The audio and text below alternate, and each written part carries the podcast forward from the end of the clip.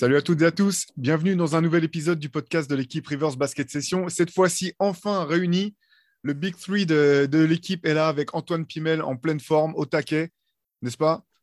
Ouais, en pleine forme. Grosse, grosse forme, ça se sent tout de suite. Grosse, forme. Shai Mamou qui, a, réchappé des dernières intempéries pour revenir à la nage pour euh, cet épisode du podcast. Shai, ça va? Mais ouais, nickel, tout va bien. Bon, bah super. Nous, euh, la tête un peu sous l'eau, on ne vous le cache pas parce qu'on est en train de préparer le, prochain numéro de Rivers en même temps que ces finales NBA qui sont aussi passionnantes qu'on pouvait euh, s'y attendre. du moins, euh, on, s'attendait à ce que ça soit très serré, très disputé. On va commencer tout de suite dans le vif du sujet. On est à deux matchs, enfin, on est deux matchs se sont joués dans ces finales.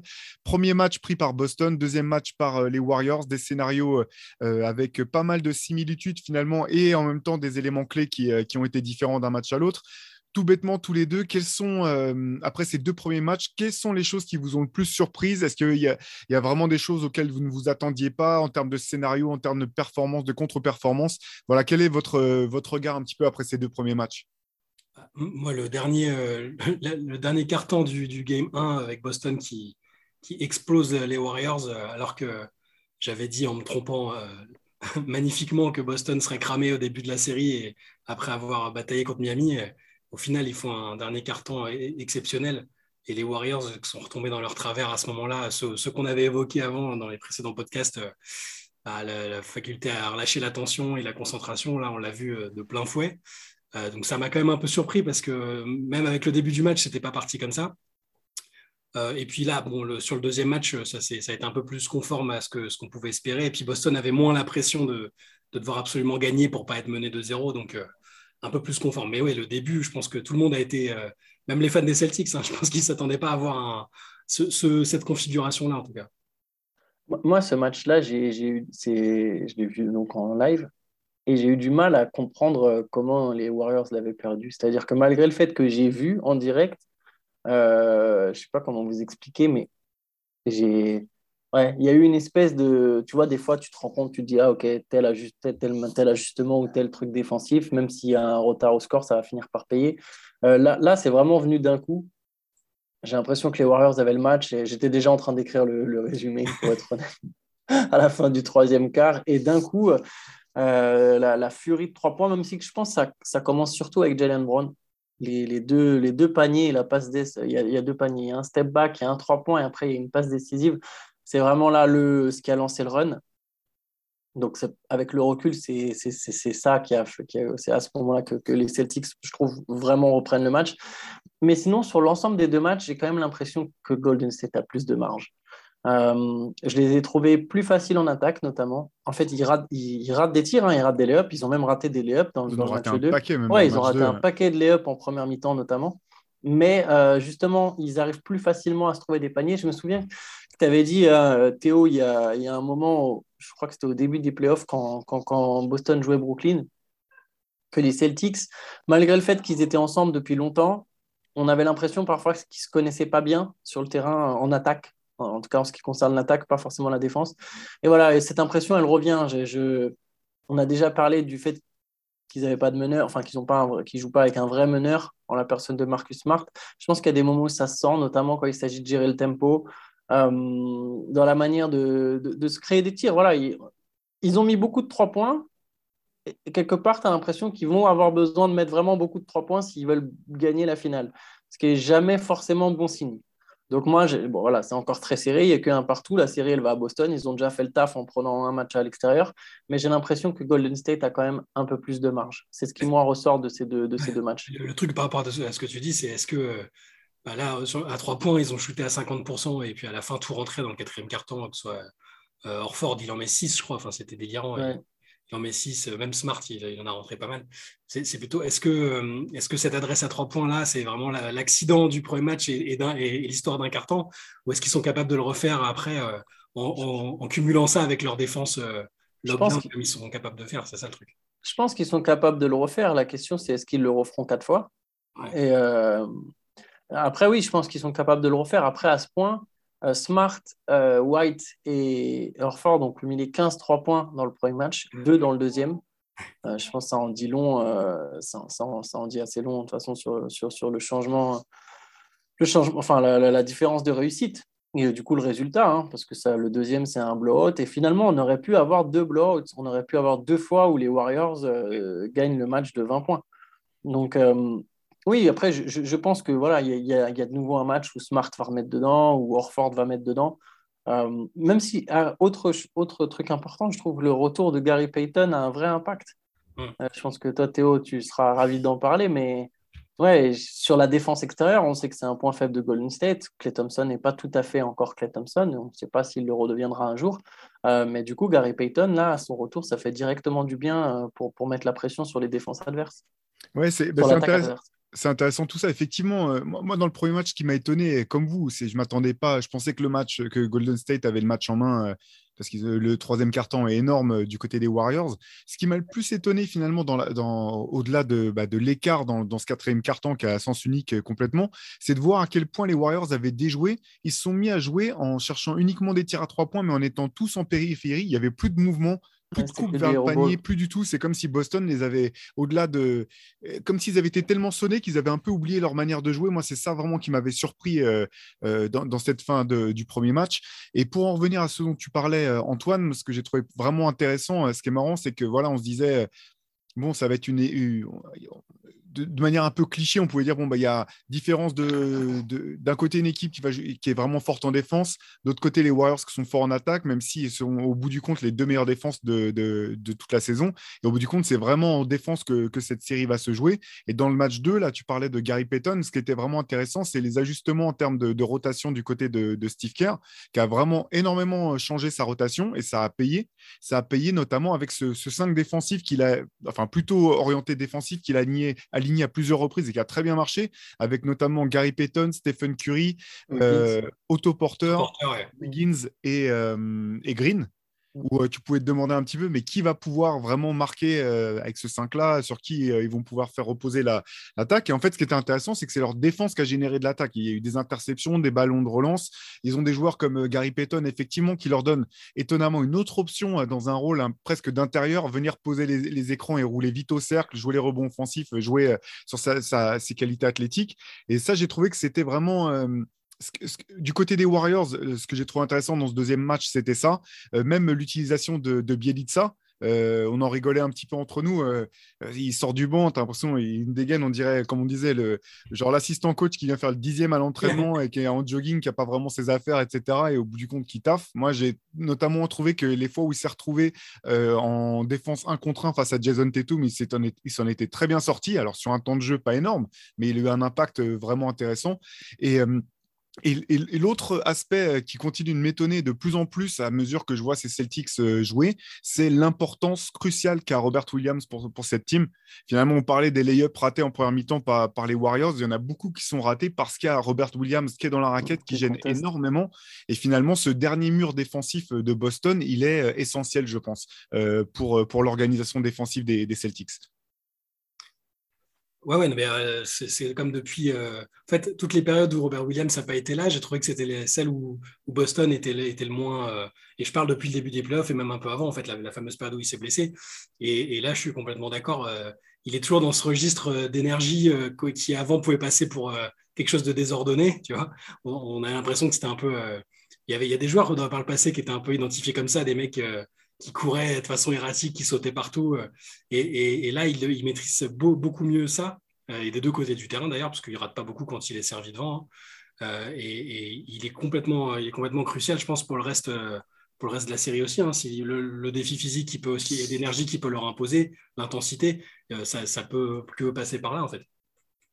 Surtout que les Warriors, ils ont aussi Kevin Looney qui fait du bien. Donc, euh, en fait, il y a un vrai duel. C'est, c'est vraiment pas celui qu'on attendait, mais, mais il y a un vrai duel sur le poste. Le même des deux Spider-Man qui se montent du doigt comme ça. Ouais, c'est euh. ça. Et Kevin Looney, il fait beaucoup de bien. Sinon, je, réagis juste sur le 5 défensif. Euh, il y, a un truc intéressant, c'est que tu as donné le 5 défensif et tu as dit Stephen Curry en fait partie.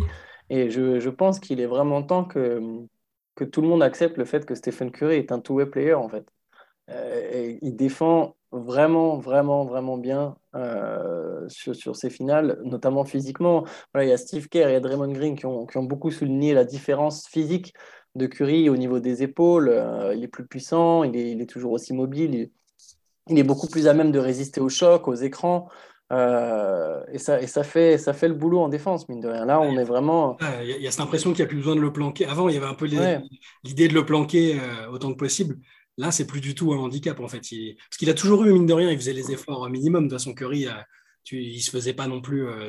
tu ne voyais pas de, de, de, compilation comme avec Harden, où Harden, il, il, s'endormait. Tu ne voyais pas ça avec Curry. Mais, mais clairement, notamment au niveau physique, tu voyais que parfois, c'était compliqué. Et là, je suis d'accord ça, ça, change beaucoup. Il est, il est vraiment, euh, il est complètement intégré dans l'idée dans, dans de défense qu'il propose. En fait, ce qui est, intéressant, c'est que même quand il se retrouve euh, euh, avec un match-up qui pourrait être défavorable pour lui défensivement, on sent que les Warriors sont plus en mode panique, à se dire il faut absolument qu'on envoie une prise à deux pour pouvoir euh, entrer dans nos, dans nos, rotations. Il y a ce côté où ils attendent de voir un petit peu si Stephen Curry peut gérer le début de la, la, possession avant de faire venir éventuellement une aide ou une prise à deux ou autre. Et en fait, ça, je pense que c'est vraiment quelque chose qui est primordial pour les Warriors. Surtout, je reviens à ce que tu disais tout à l'heure, Antoine, une équipe euh, des Celtics avec finalement du playmaking qui, repose sur différents joueurs à différents euh, moments du match ou même d'une même possession. Et en même temps, pas non plus forcément un mec qui a vraiment cette expertise. Voilà, il n'y a pas un, je sais pas, un Kyle Lowry, un Jimmy Butler, un, Chris Paul. Et ce qui fait qu'il y, a, y a plusieurs situations où, euh, par exemple, les Warriors ont volé des ballons. je pense à, des situations où Jason Tatum commence à monter sur son appui en se disant bon bah je vais pouvoir lâcher cette balle là. Et c'est au dernier moment vraiment que Porter ou un autre va venir faire la rotation,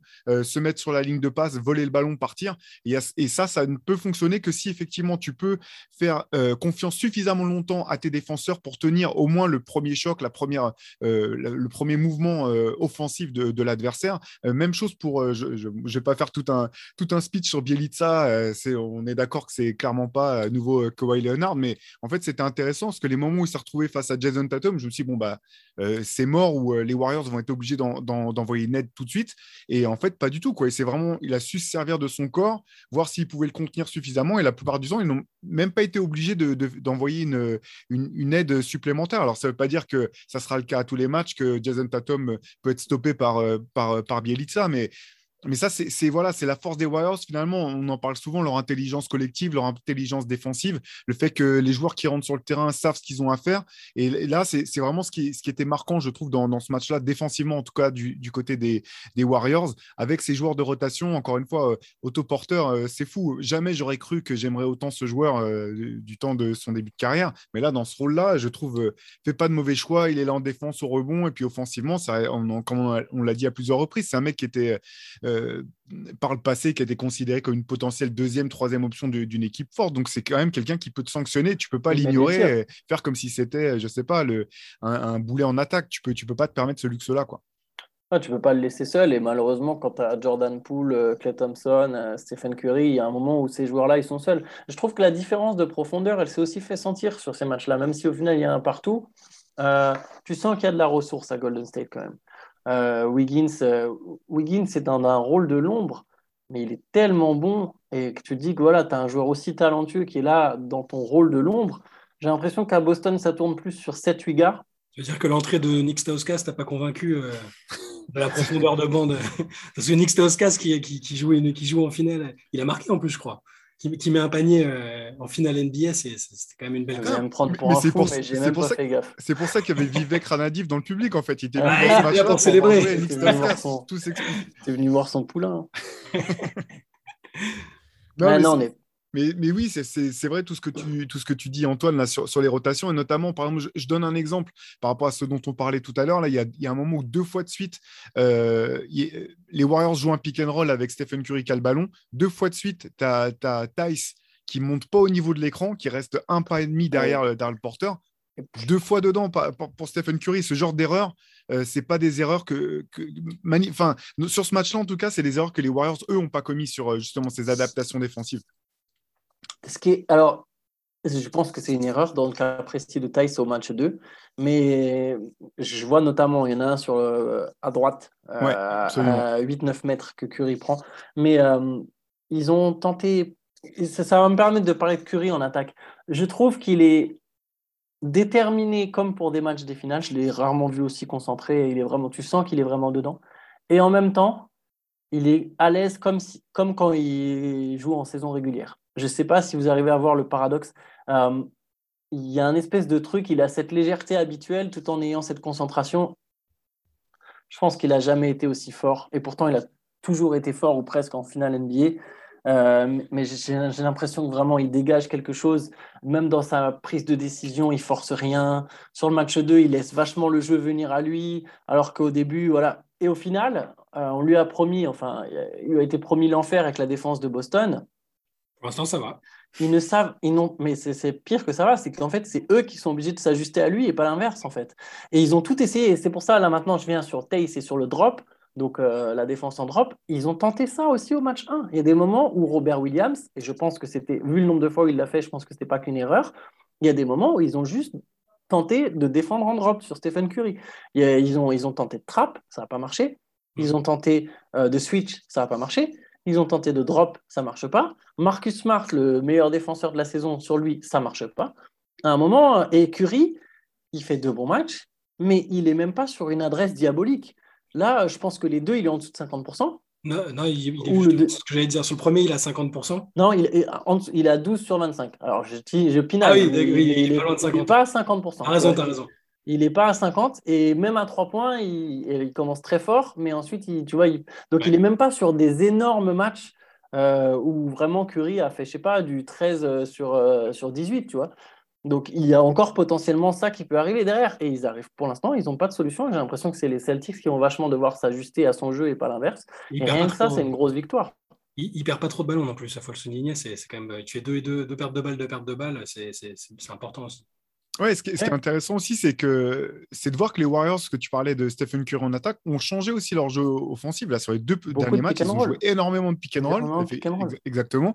Et euh, sur l'animation du jeu de Stephen Curry, si tu rajoutes euh, tous les layups ratés par les Warriors euh, dans, le, dans, dans, dans, ce deuxième match en première mi-temps, il y, a, un tas d'occasions où c'est vraiment Curry qui lâche le ballon. Et même parfois, ils sont, certains joueurs, tu sens qu'ils sont surpris de recevoir le ballon à ce moment-là, presque sous le cercle, qui se précipite un petit peu, euh, qui, rate le tir, qui rate la finition. Je pense que effectivement, en termes de création, là, ce qui est intéressant, euh, c'est que ça, ça met plus. En fait, quand il joue sur du pick and roll, je pense que pour euh, euh, euh, au regard du public, ça met mieux en valeur les qualités de créateur de, Stephen Curry, qui est un peu une exception dans le sens où la plupart du temps, en fait, il crée sans même toucher la balle. Il suffit qu'il se déplace sur le terrain pour créer des espaces, fixer la défense, même sans avoir besoin de toucher la balle. Limite, c'est comme si tu devais lui, redonner 50% de, commission sur ta passe décisive parce qu'elle n'aurait pas été possible si lui, il n'avait pas bougé, il n'avait pas fait une coupe transversale ou ce genre de choses.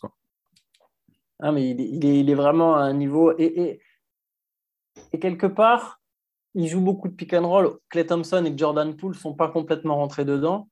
Euh, quand eux deux vont commencer, alors Jordan Poole s'est peut-être mis en confiance euh, sur le dernier match. Si eux deux commencent à se libérer, euh, je, vois vraiment ça comme un effet boule de neige, si tu veux.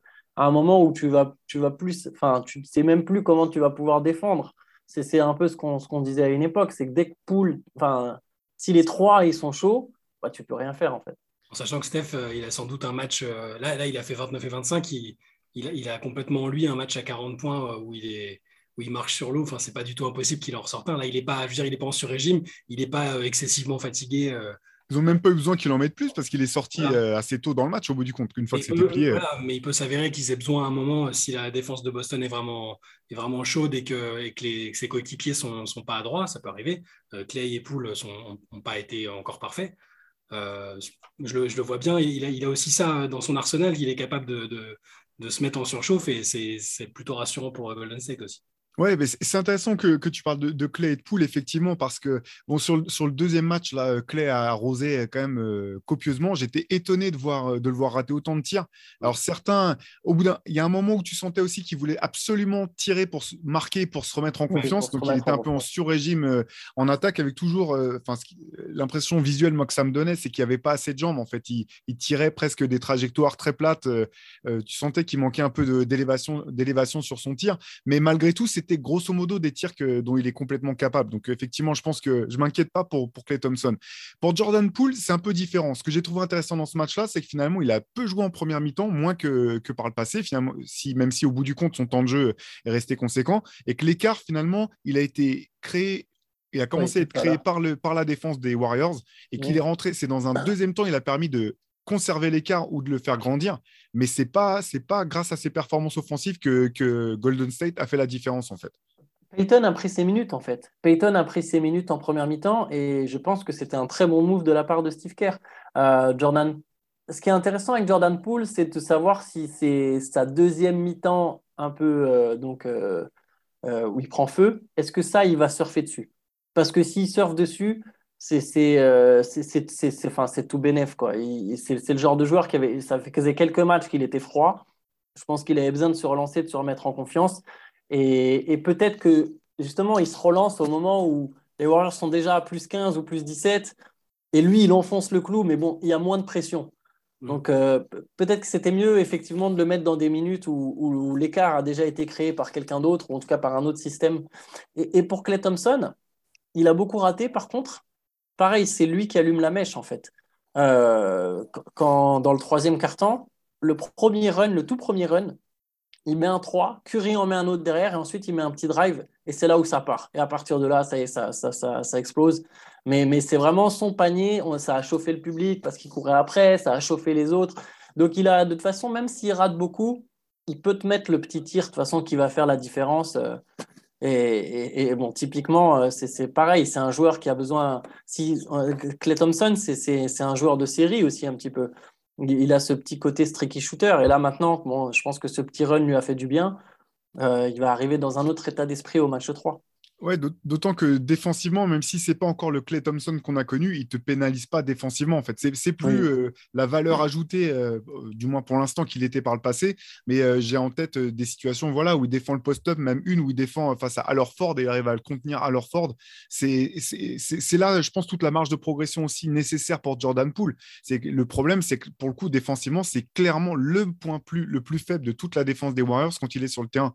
Donc là, il faut, euh, euh, je pense que c'est un petit peu aussi ce qui peut faire la différence entre un starter euh, vraiment qui peut être starter en finale NBA, jouer toutes les minutes les plus importantes du match et bah, le rôle dans lequel il est, où il est déjà quelque part certainement en avance sur la progression que les Warriors pouvaient espérer qu'il aurait, où offensivement, c'est un pétard ambulant, mais défensivement, si tant qu'il ne pourra pas tenir un peu plus le, choc, s'il ne met pas dedans en attaque, ça peut vite handicaper ton équipe. Ça, ça va venir avec le, le ça va venir avec le temps. Je ne peux pas imaginer qu'avec, euh, enfin, s'il continue de jouer 2-3 ans avec Draymond Green, par exemple, dont on n'a pas encore parlé, mais ça méritera qu'on en discute aussi, euh, avec des mecs comme ça autour, euh, la, culture qui est dans cette équipe, enfin voilà, ça peut devenir un, satané joueur s'il devient juste correct défensivement et qu'en plus il n'est il pas juste streaky shooter et que parce que cette saison il a, il a fait des grosses séries au scoring. Hein. Les, moments où, les mm. autres n'étaient pas là, il je ne sais plus qu'il faudrait regarder, mais euh, les matchs à 30 points qu'il a mis, c'était quand, même, quand même solide.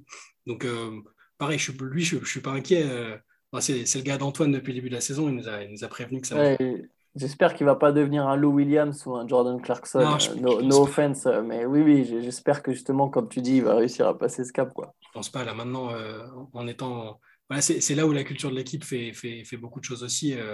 S'il continue d'être entouré de ces gars-là, ça ne peut, pas, ça peut pas déconner, mon ami tu, voulais parler de Draymond Green. Euh, bah, parlons-en. Avant de parler même de, de, son impact sur le terrain, moi, ce qui m'a beaucoup surpris dans ce match 2, c'est que je l'ai trouvé incroyablement tendu dès le début, en fait dès le début, euh, à tel point qu'il il aurait très bien pu se faire euh, expulser euh, du match. Et, j'ai, ce qui était intéressant, c'était que, on connaît son côté grande gueule, un peu, je m'en foutisse quelque part, mais là, ce qui était intéressant, là, quand il y a eu tout, quand les arbitres sont allés revoir les images pour savoir s'il fallait ou non lui mettre une deuxième faute technique après le, l'embrouille avec, avec Jalen Brown, sur son visage, on pouvait lire la crispation euh, le fait de se rendre compte qu'il était peut-être sur le point de, se faire expulser, expulser d'un match, j'étais étonné de le voir aussi tendu sur ce match-là. Je pense qu'il a, il a pris la défaite du Game 1 un peu pour lui quand j'ai entendu parler sur, euh, après le match, que ce, soit, euh, que ce soit devant les médias ou un peu de son côté. j'ai eu l'impression qu'il s'est dit bah, c'est moi le général de la défense et c'est la défense qui a merdé. on a pris une tornade dans le dernier carton, j'y suis forcément pour quelque chose. Et je pense que c'est ça qui l'a tendu. Et euh, après, ça, a quand même pas mal fait débat, le coup de, la deuxième technique ou non, euh, après l'altercation avec Jalen Brown. Et euh, j'étais un peu partagé sur le coup parce que quand, tu le vois en théorie et surtout avec ce, à quoi nous ont habitués les arbitres en NBA, tu te dis, bah là, c'est un cas classique où le mec il prend sa deuxième technique et c'est fini. Quoi. Et, au final, si Jay McCollum hier disait un truc intéressant, enfin, il, disait, enfin, ça fait plaisir que les arbitres fassent un peu preuve de, pédagogie et fassent pas bêtement de l'application de, règles. Alors forcément, tu es fan de Boston, tu vois en plus l'influence qu'il a pendant tout le match, que ce soit auprès des arbitres ou la façon dont il défend, qui est toujours borderline. Euh, tu, tu, tu, dis, bah là, il aurait dû, euh, tu aurais aimé qu'il soit, que, que le règlement soit appliqué à la lettre. Mais d'un côté, euh, en tant qu'observateur neutre, tu te dis, bah, alors, c'était pas un match de, c'était pas ultra violent ou quoi que ce soit. C'est bien qu'ils aient, aient, laissé retomber la tension et, après, ça s'est correctement passé. Donc, il n'y avait pas d'escalade en plus. Il n'y avait pas d'escalade. Mais, euh, mais bon, je peux comprendre, les, fans de Boston, euh, je pense qu'ils vont finir par le détester parce que tout le match, il a un peu, euh, il, a joué vraiment très très limite dans sa façon de traquer les adversaires et, et, sur le coup de la, de la faute technique, je pense qu'ils auraient aimé qu'il soit expulsé. Hein. Ouais, c'est très compliqué parce que d'un côté, euh, bah, je suis content que les meilleurs joueurs euh, restent sur le terrain. D'un autre côté, si tu regardes dans 99% des, cas et des matchs, ils seraient fait expulser. Moi, ce qui me gêne toujours avec ces fautes techniques en, NBA, c'est que je trouve qu'il y a. En fait, moi, je suis pour que les joueurs qui vont râler de manière trop agressive auprès de l'arbitre prennent des techniques systématiquement. Et si c'est la deuxième, c'est la deuxième et tu sors. Par contre, je pense qu'on enfin, je serais pour qu'on enlève toutes ces fautes techniques qui sont à deux balles. De t'as acheté un regard après un dunk, tu te prends une faute technique. Tu as dit un mot à l'adversaire, tu prends une faute technique. Ça, pour moi, ça fait partie du jeu. Donc, effectivement, l'altercation euh, minime avec Brand, pour moi, il n'y a, y a pas.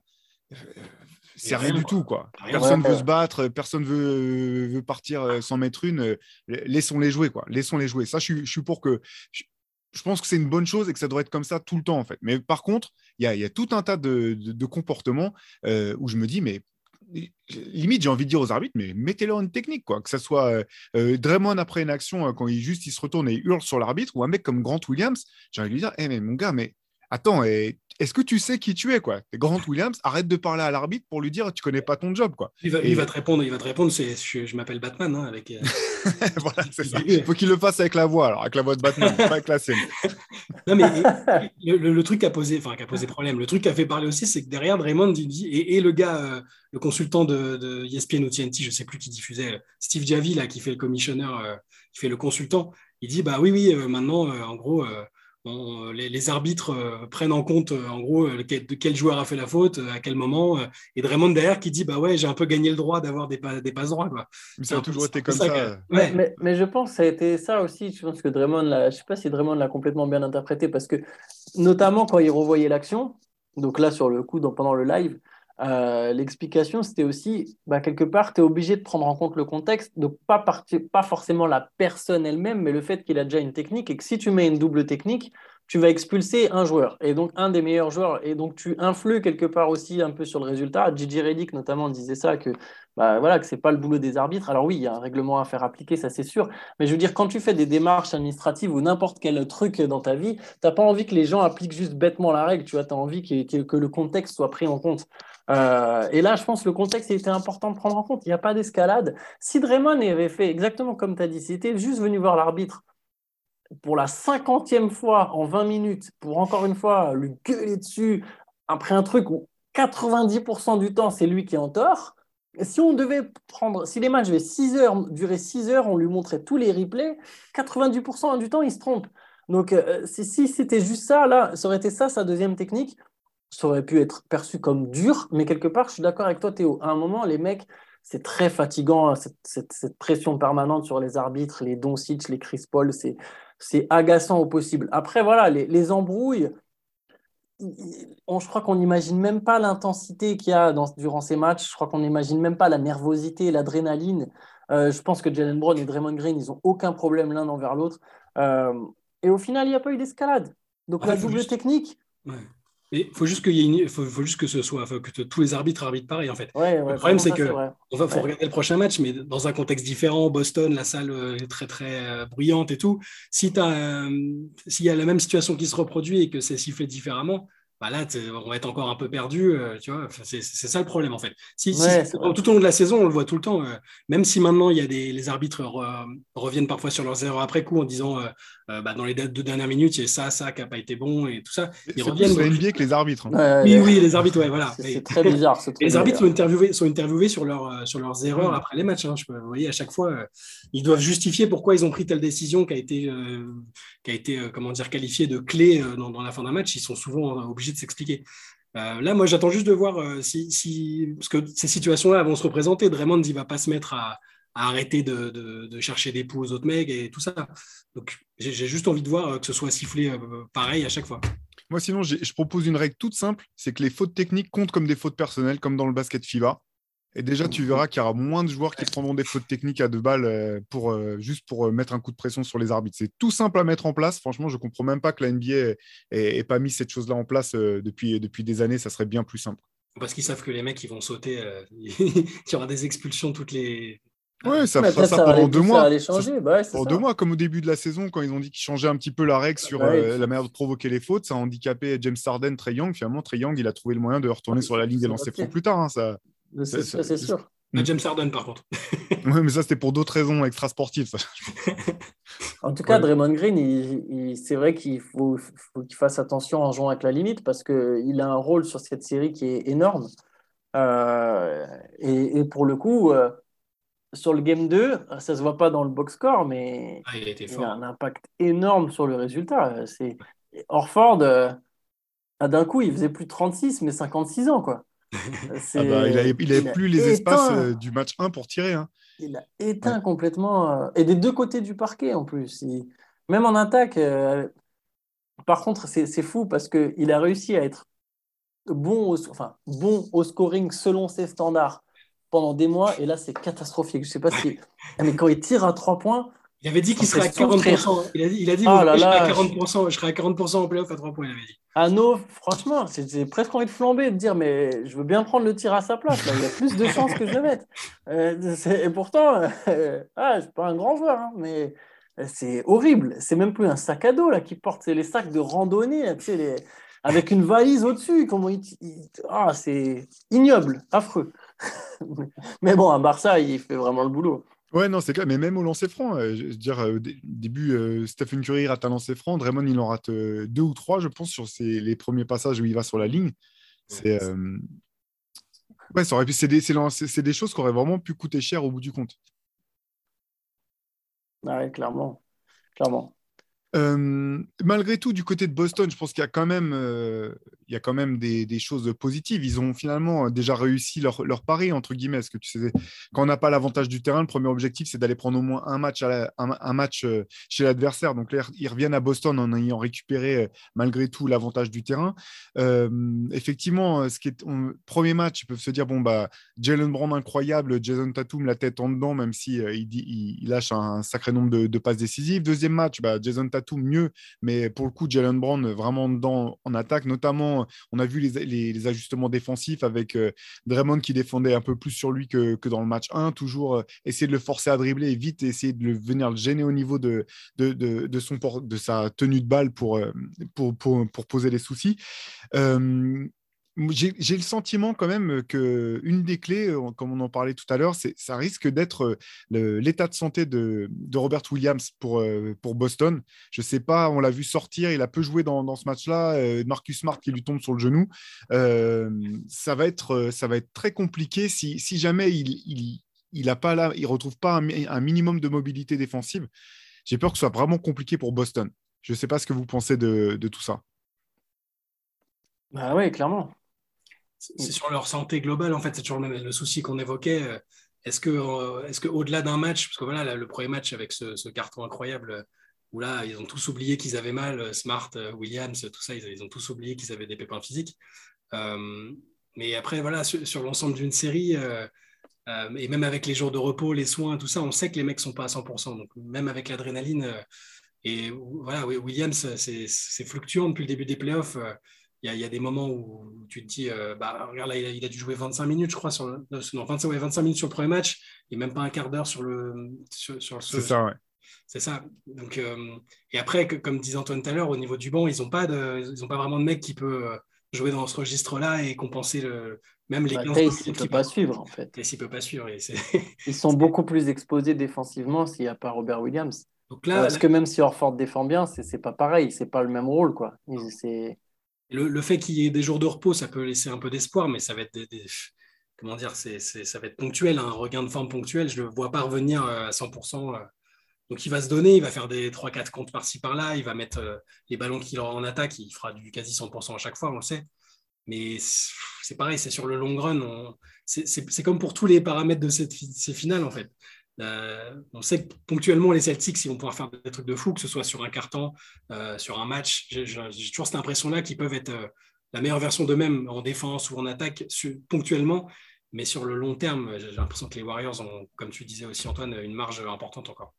En fait, pour cette histoire de marge, il y a un truc, c'est que je me dis que si les, Celtics font tout parfait que les Warriors font tout parfait, ça passe pour les Warriors, tu vois. Ils n'ont rien besoin de faire en plus. Euh, alors, bien sûr, ça se passe jamais comme ça. Il n'y a aucune équipe qui fait tout le temps tout parfait. Mais je veux dire, les Warriors, euh, avec juste de la rigueur et vivre euh, selon leur potentiel et ceux de leurs attaquants, en fait, ça suffit pour gagner. Alors que j'ai l'impression que les Celtics, ils vont devoir trouver un ajustement, une solution, tu vois, quelque chose qui fait vraiment la différence. Ils ne peuvent pas se contenter de juste réciter leur jeu parfaitement, de, défendre parfaitement. Il faudrait plus que ça. Euh, notamment, enfin, je sais qu'on a beaucoup parlé de défense, mais, moi, je, me demande comment les Celtics ils vont mettre des points. Tu vois, un peu, tu vois le questionnement qu'on se posait pour Miami sur certaines séries, même si ça s'est joué de peu. Bah là, j'ai l'impression que la question elle se pose presque pour Boston en fait. Où ils vont aller chercher leurs points au-delà de. Il y a l'adresse à trois points, oui, il faut qu'ils aient vraiment beaucoup de réussite. Euh, pour l'instant, en plus, le pire, c'est que le deuxième, ils, en mettent des trois points. Alors, ils en mettent pas autant, mais l'adresse n'était pas dégueulasse, euh, si je dis pas de conneries. En tout cas, à trois points. Euh, à deux points, c'était plus compliqué. Ils sont à 40% à trois points. Oui, c'est ça. je crois qu'à deux points, ils ont eu du mal. Ils ont eu du mal, de toute façon, à aller chercher des, drives et des, paniers faciles. Mais ils ont mis des trois points. Donc, et, au-delà de ça, comment. Faut, faut, voilà, faut, faut falloir vraiment que Jason Tatum et Jalen Brown soient en même temps euh, pleine puissance. Et, voilà, et Tatum, ils, ils, ont des sacrés clients en face. Wiggins, je le répéterai, je crois que je le répéterai jamais assez, incroyable. Je crois que c'est le revirement de situation le plus inattendu de ces 10 ou 15 dernières années. Je crois les que gens sont pas avec la rédaction, mais à un moment, c'était un petit peu ta bête noire au sein de la rédaction quand même, Wiggins. Ouais, mais ouais, ouais, ouais, ouais, ouais. C'est pour montrer à quel point il y a un retournement de. Voilà, non, mais, mais, mais c'est ça. Je, je, c'est, ben, je l'ai rencontré personnellement, Wiggins. Après, j'ai rien contre lui personnellement, mais moi, je l'ai rencontré. J'ai, vu son attitude et même pas. Je parle pas de son attitude avec moi. Hein. je parle de son attitude avec des jeunes ou etc. Donc, je suis forcément un peu influencé. Mais ou même par son. Moi, je l'ai vu. Enfin, on l'a vu jouer sur le terrain. Je pense même les supporters des Wolves euh, eux-mêmes pétaient des fois des plombs sur Wiggins. Mais c'est vrai que depuis qu'il est à Golden State, il y a un espèce de changement. il est tellement l'inverse de ce qu'il était c'est devenu le mec le plus dur sur le terrain. C'est le mec le plus dur avec Kevin Looney sur le terrain. T'imagines à quel point c'était impensable, je pense. N'importe quel mec qui suivait le basket et qui regardait un peu jouer Andrew Wiggins, il y a 4 ans, jamais il se serait dit oh ouais, non, mais attends, on va faire une finale NBA et le mec qui va jouer le plus dur sur le terrain, ça va être Andrew Wiggins. Le mec qui va aller prendre les rebonds, qui va jeter, qui va défendre comme un dingue sur tous les matchs sans s'arrêter pendant une minute, ça va être Andrew Wiggins qui, soit capable de le faire sur un match, on l'a déjà vu, notamment offensivement, il était capable de faire la différence, mais jouer comme ça aussi dur. C'est plus, plus qui s'est fait vacciner finalement. Hein. il voulait pas. Et... ils ont mis quelque chose dans son vaccin. La plus 5G. Euh. Depuis qu'il s'est pris 45 points par euh, Jimmy Butler à l'entraînement avec sa Rolex, il y a un, un niveau supérieur à aller chercher. Avec l'équipe C, euh, avec l'équipe C des Wolves, le fameux. c'est ça, exactement. Oui, non, bah, en fait, et puis par rapport à ce que tu disais sur la capacité à scorer des, des, Celtics et sur leur, leur, comment dire, leur marge d'ajustement, euh, je pense que tout en haut du, voilà, du, euh, du, programme de, de, de Ime Udoka, il y a les pertes de balles. Parce qu'en fait, ce qui est flagrant, je trouve, entre ces deux équipes, c'est le tarif que tu payes pour un ballon perdu quand tu perds un ballon face, face aux Warriors, l'addition est tellement salée. je, repense à une situation là où euh, c'est qui a la balle. limite, sur le repli, tu sais même pas ce que tu dois faire. Quoi. Est-ce que tu dois monter sur lui à 12 mètres et laisser le mec qui est déjà sous le cercle en disant bah, mieux vaut euh, qu'on se prenne un 2 points qu'un 3 points dans la tête Mais en même temps, tu ne sais pas s'il n'y a pas Clay Thompson qui est en train d'arriver euh, à pleine vitesse sur le côté. Le, jeu rapide, enfin sur, euh, sur transition, c'est un cauchemar complet de devoir hiérarchiser sur qui tu dois défendre en premier face aux Warriors. Et leur jeu, il est tellement. Ils se connaissent tellement les yeux fermés, avec, il y a tellement d'expérience là-dessus que finalement, ils font très rarement le mauvais choix dans, ce type de situation. Et sur le match 2, les, les Celtics ont payé super cher toutes leurs balles perdues. Rien que dans le troisième quart-temps, ils ont perdu 5 alors qu'ils marquent 4 paniers. Et ces 5 balles perdues, ça mène à 11 points des Warriors. Ah, voilà. Donc c'est quasiment, tu vois, c'est automatique. Quoi. Ça fait 2 points. Euh, une balle perdue, c'est un panier. Quoi. Ouais, c'est de l'or, parce que quand tu sais à quel point la, défense de, Boston est solide, dès que tu as une occasion de courir et de t'offrir des, des, paniers comme ça, des paniers faciles avec tous les guillemets qu'on veut, vu les athlètes que c'est. Ouais. Tu disais, Antoine, pardon. Non, mais pardon, non, excuse-moi, je t'ai coupé. Je disais, tu, en plus, tu te mets en rythme. Des points faciles, ça, ça, ça te. Ça, ça, ça, te met en confiance, et ça, ça c'est peut-être petite adrénaline après avoir marqué, même quand c'est un lay-up. Donc, tu es là, ah, voilà, ça, ça, aide sur le shoot d'après. Hein. Et c'est pas l'équipe que tu veux mettre en rythme et en confiance, que ça donne euh, lieu à des tirs comme le tir absurde de, de Jordan Poole en fin de carton, là où il a à peine passé la ligne, il s'arrête pour shooter, ça tombe dedans. Bon, là, tu es à domicile, donc c'est encore, euh, tu as tout le monde qui se lève, euh, c'est encore plus impressionnant. Mais imagine ça dans, dans TD Garden, imagine le silence de mort qui, qui règne après, après pendant que tu es là, pendant ton temps mort ou, ou euh, l'entre-carton. ça aussi, ça pèse. Ça aussi, ça pèse lourd. Je suis, je suis curieux de voir. Je, pensais à ça parce qu'on parlait, de, on parlait de, Jason Tatum tout, à l'heure. là. à chaque fois sur les séries précédentes, sur les moments où on a eu l'impression qu'il avait un petit creux ou que ça, ça devenait compliqué, il a sorti un match euh, énormissime derrière. Alors du coup, je me demande si euh, il a ça euh, pour, sur les prochains matchs bah, à Boston, du coup. Est-ce que, parce que je ne l'ai pas trouvé du tout catastrophique hein, sur les premiers. L'adresse était, l'adresse était un peu alarmante sur le premier, forcément. mais il, il, a compensé ce qu'il n'arrivait pas à faire avant, avec du playmaking, des passes, de la défense. Et, je, me demande si, je me demande si on va avoir le, le Tatum qu'on a vu contre Miami capable de, jouer voilà, avec une adresse complètement irrationnelle, comme on a pu le voir, euh, quelle que soit la qualité de la défense en face. Ça va aussi être une clé, mine de rien, sur au moins un des deux matchs à domicile.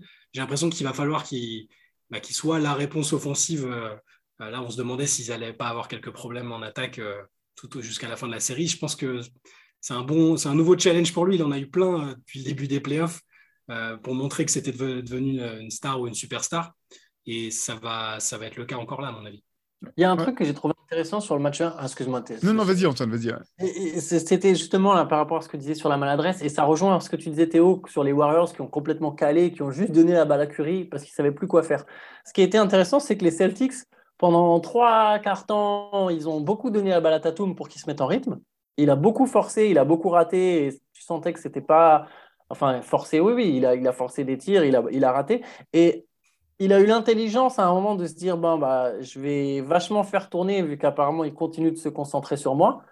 Et en fait, il y a eu un espèce de, switch. Quoi. Les, Warriors ont commencé à jouer Hero Ball, les Celtics ont commencé à faire tourner la balle. Et d'un coup, ça a donné un 17-0 parce qu'il y avait plein de tirs ouverts. Alors Ford s'est retrouvé avec des, décalages de Tatum, euh, des décalages sur Smart. Et, voilà, d'un coup, il y avait une équipe qui se mettait à jouer en, mouvement au basket. Enfin, enfin tu as l'impression qu'ils avaient changé leur jeu et bah boum, ça a créé, ça a créé cet écart. Donc, euh, donc ça, c'était intéressant pour les Celtics. Je pense qu'il faut qu'ils essayent de construire au maximum là-dessus. Maintenant, c'est dur de battre les Warriors à leur propre jeu, je pense. Mais c'est le problème, parce que tu peux te dire, OK, bon, bah, nous, ça a bien marché pour nous, allez, on va tenter de faire pareil, juste on défend plus dur. Mais je, je ça me semble compliqué. Après, oui, Tatum, il, a, Tatum, il grandit à chaque match et tu sens que ah, tu sens qu'il peut te lâcher une performance à 45 points. Euh, à n'importe quel moment. Et juste ce match-là, quand il met les 45, il faudra pas le gâcher. Il faut le gagner, exactement. voilà, c'est ça. faudra pas le gâcher. Je pense que si tu perds ce match où il met les 45 points, c'est fini. Tu, tu sais, tu, même psychologiquement, ça, ça, va faire mal en fait. Ça peut être aussi un match, ça peut être un match où Curry en met 47 quoi. ouais, c'est ça, un peu comme vous avez fait avec Giannis euh, dans, dans, dans, le match 6 euh, de la série contre les Bucks. Mais il ne faudra pas le gâcher je, pense qu'à un moment, il va, il, va, il, va, il va planter. Même avec Wiggins sur lui, euh, même si Wiggins défend au top, euh, voilà, Tatum, ça reste une énorme superstar. Il, peut aller mettre ses, 45 points. Ouais. Ouais, je pense aussi qu'il a, un gros match en stock. Là, dans le match 2, il a mis des tirs de très haut niveau quand même.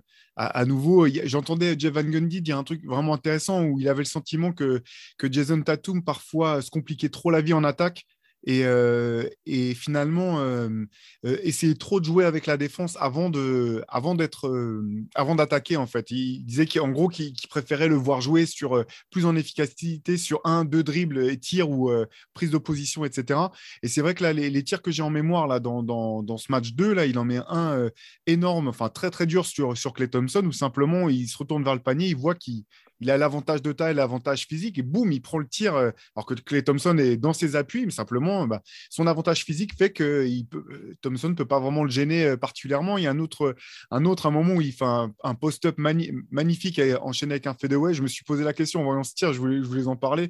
Ça, serait, sera certainement l'occasion de, faire un autre, un autre podcast rien, que là-dessus, mais on s'était posé, souvent on disait que que Kobe Bryant était la plus belle copie qu'on ait vue de Michael Jordan. en voyant ce, geste-là, je me suis demandé si Jason Tatum n'était pas la plus belle copie qu'on avait vue de Kobe Bryant. C'était vraiment le. Ouais, mais il pousse le bouchon loin, par contre. Lui. Geste pour geste sur le, sur le, sur le fadeaway de, de Kobe. Enfin bref.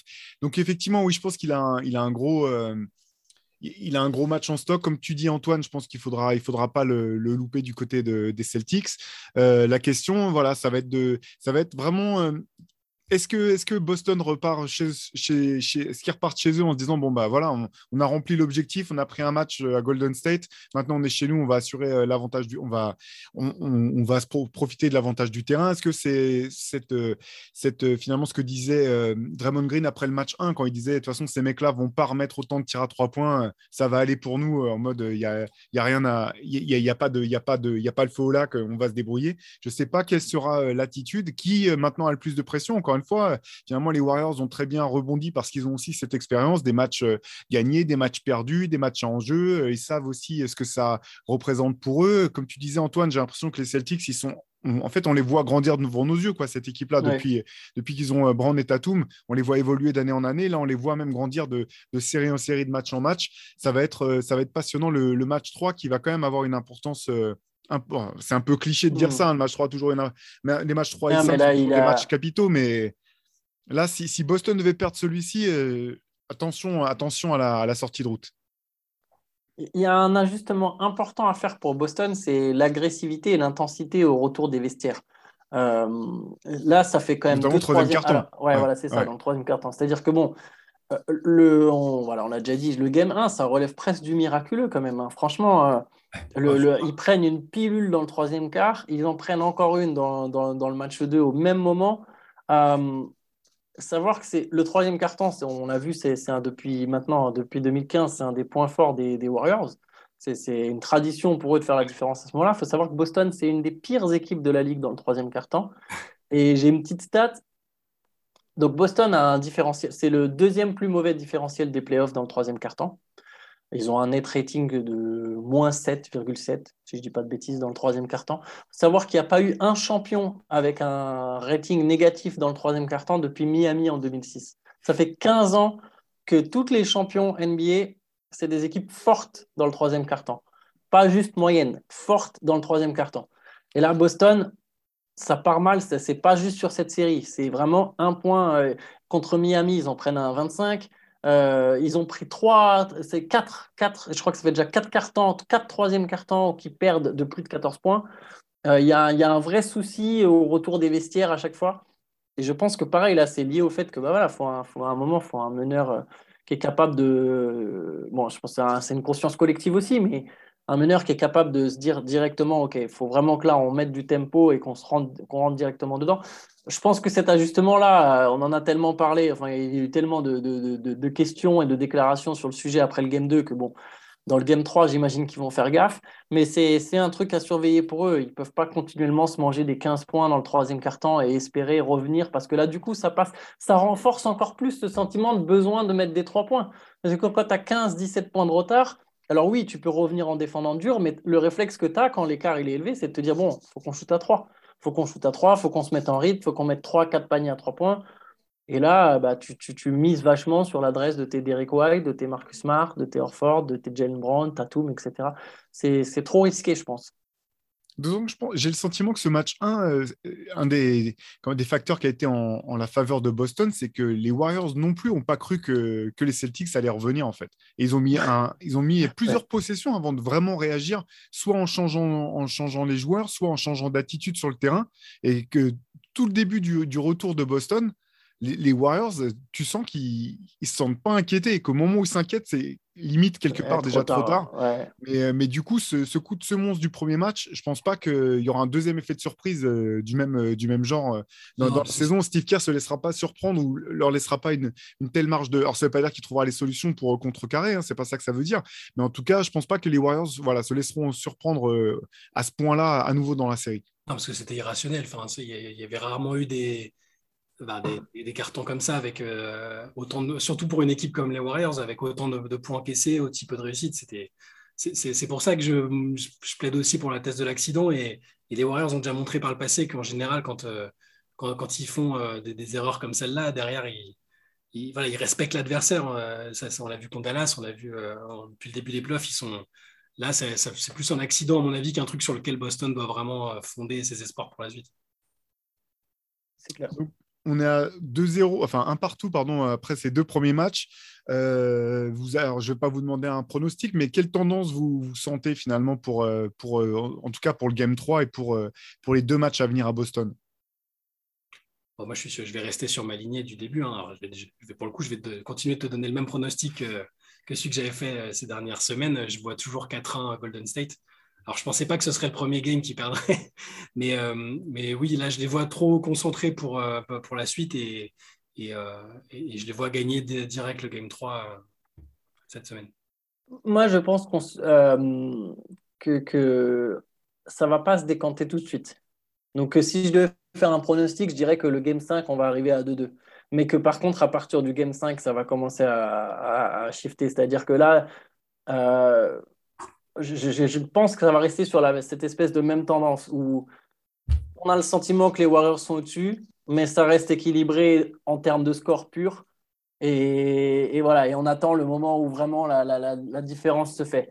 Euh, je, pense que c'est vrai. En plus, j'ai l'impression que Golden State, euh, quelque part, euh, plus va y avoir de l'enjeu, plus cette équipe sera à même de se surpasser. Ça ne veut pas dire que Boston ne sera pas capable de le faire, mais c'est vraiment la première fois qu'elle va se retrouver dans cette situation à ce stade de la compétition. Euh, j'ai jamais été moi-même dans cette position, évidemment. Hein, je ne suis pas joueur NBA, mais je, pense que, je pense que jouer des finales de conférence, ce n'est pas pareil que jouer des finales NBA. J'ai l'impression que la, la, pression qui l'accompagne est quand même différente. Et, euh, et même s'ils ont été plusieurs fois en finale de conférence, avec, voilà, c'est un groupe qui a de l'expérience, j'ai l'impression qu'à partir du match 5, ça va commencer à, à, vraiment peser dans les têtes. Et c'est là où je vois bien Golden State faire vraiment la différence. S'il y, a un Game 6, comme tu dis, il ne faudra pas oublier de, nommer euh, Foster euh, à l'arbitrage pour que ça. le prolongeur de. Je sais plus comment Extender, oui, c'est ça. Extender. Extender. c'est important pour le suspense. J'imagine pas la NBS privée d'un Game 6 ou 7. Euh. L'audience du Game 1 était catastrophique, apparemment. Mais c'était pas supérieur au final de l'année dernière?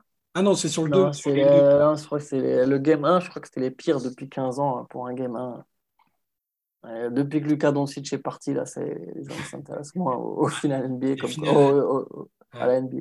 Les finales sur le Ouais, ben, moi aussi, j'ai l'impression quand même que c'est, euh, les prochains matchs vont, vont, rester serrés. Là, finalement, j'ai l'impression qu'au petit jeu des, ajustements, c'est Steve a, bah, qui a, du moins, qui a montré plus de choses dans ce match 2. Euh, encore une fois, je ne vais pas me dédire. Hein. Moi, j'ai trouvé que Ime Udoka avait fait un travail vraiment impressionnant tout au long de la saison. Donc, je serais intéressé de voir ce qui va se passer par la suite. C'est vrai que j'en reviens un petit peu sur ça, quoi. La, santé de, Robert Williams. Euh, a beaucoup d'implications en termes de rotation du côté de Boston. J'ai le sentiment, euh, peut-être euh, peut-être à tort, mais que, les Warriors finalement ont plus de, plus de liberté d'action ou peu, plus de, flexibilité en termes de, rotation avec des joueurs qui sont, euh, à mon sens, peut-être plus, plus sûrs dans le sens où j'ai l'impression que le coaching staff c'est vraiment ce qu'il peut attendre de tel ou tel joueur quand il les met sur le terrain euh, individuellement et euh, collectivement par rapport aux joueurs qui y a autour d'eux. J'ai l'impression que du côté de Boston, c'est parfois un petit peu plus flou. En tout cas, c'est le sentiment que j'ai. Euh, ce match-là, en tout cas, je pense qu'il vaudra vraiment son, ce pesant de cacahuètes. Pour le coup, j'imagine pas, j'imagine difficilement un blowout pour, pour le match 3. Je pense que ça sera un match, un match dur qui vaudra le coup d'être regardé. Et en tout cas, ce qui est, ce qui est, voilà, ce qui est, ce qui est, chouette, c'est que pour l'instant, ces, ces finales sont, sont plutôt plutôt sont disputées, sont intéressantes. Il y a plein de, comment dire, de, détails à regarder au-delà des stars que sont Jason Tatum, Jalen Brown, Stephen Curry ou d'autres. je trouve ça toujours intéressant de voir que les role-players peuvent avoir un tel impact finalement sur, sur, sur l'issue d'un match, d'une série, d'une finale, parce qu'au bout du compte, c'est toujours le cas. Les role-players ont toujours un rôle primordial, mais cette année, j'ai l'impression que c'est plus flagrant peut-être que, que, que parfois. Il n'y a pas eu encore le Nick Stauskas game, évidemment. confirmer ce que tu viens de dire, voilà, c'est dans les tuyaux. Non, mais c'est Vivek a prévu qu'il y aurait un match, en cas de match 7, il y aura un match 8 qui se jouera directement dans la salle de Sacramento. voilà, il sera obligatoire de, mettre Nick Stauskas sur le terrain. Voilà, il aura même le droit de jouer la carotte et pas revenir en défense. C'est euh, voilà, c'est le, les, théories euh, basket de Vivek Ranadiv sur euh, comment faire évoluer le basket moderne. C'est intéressant. En tout cas, bon, bah, merci les gars pour, euh, pour, pour ce podcast comme d'habitude. Si vous voulez avoir toutes les infos, toutes les analyses en direct, c'est sur basketsession.com. Vous pourrez retrouver la, plume de, de Shai Mamou, Antoine Pimel et toute l'équipe rédactionnelle. Nous, on vous donne rendez-vous très vite pour un nouvel épisode du, du podcast et d'ici là, portez-vous bien. Ciao à tous. Oh. Ciao.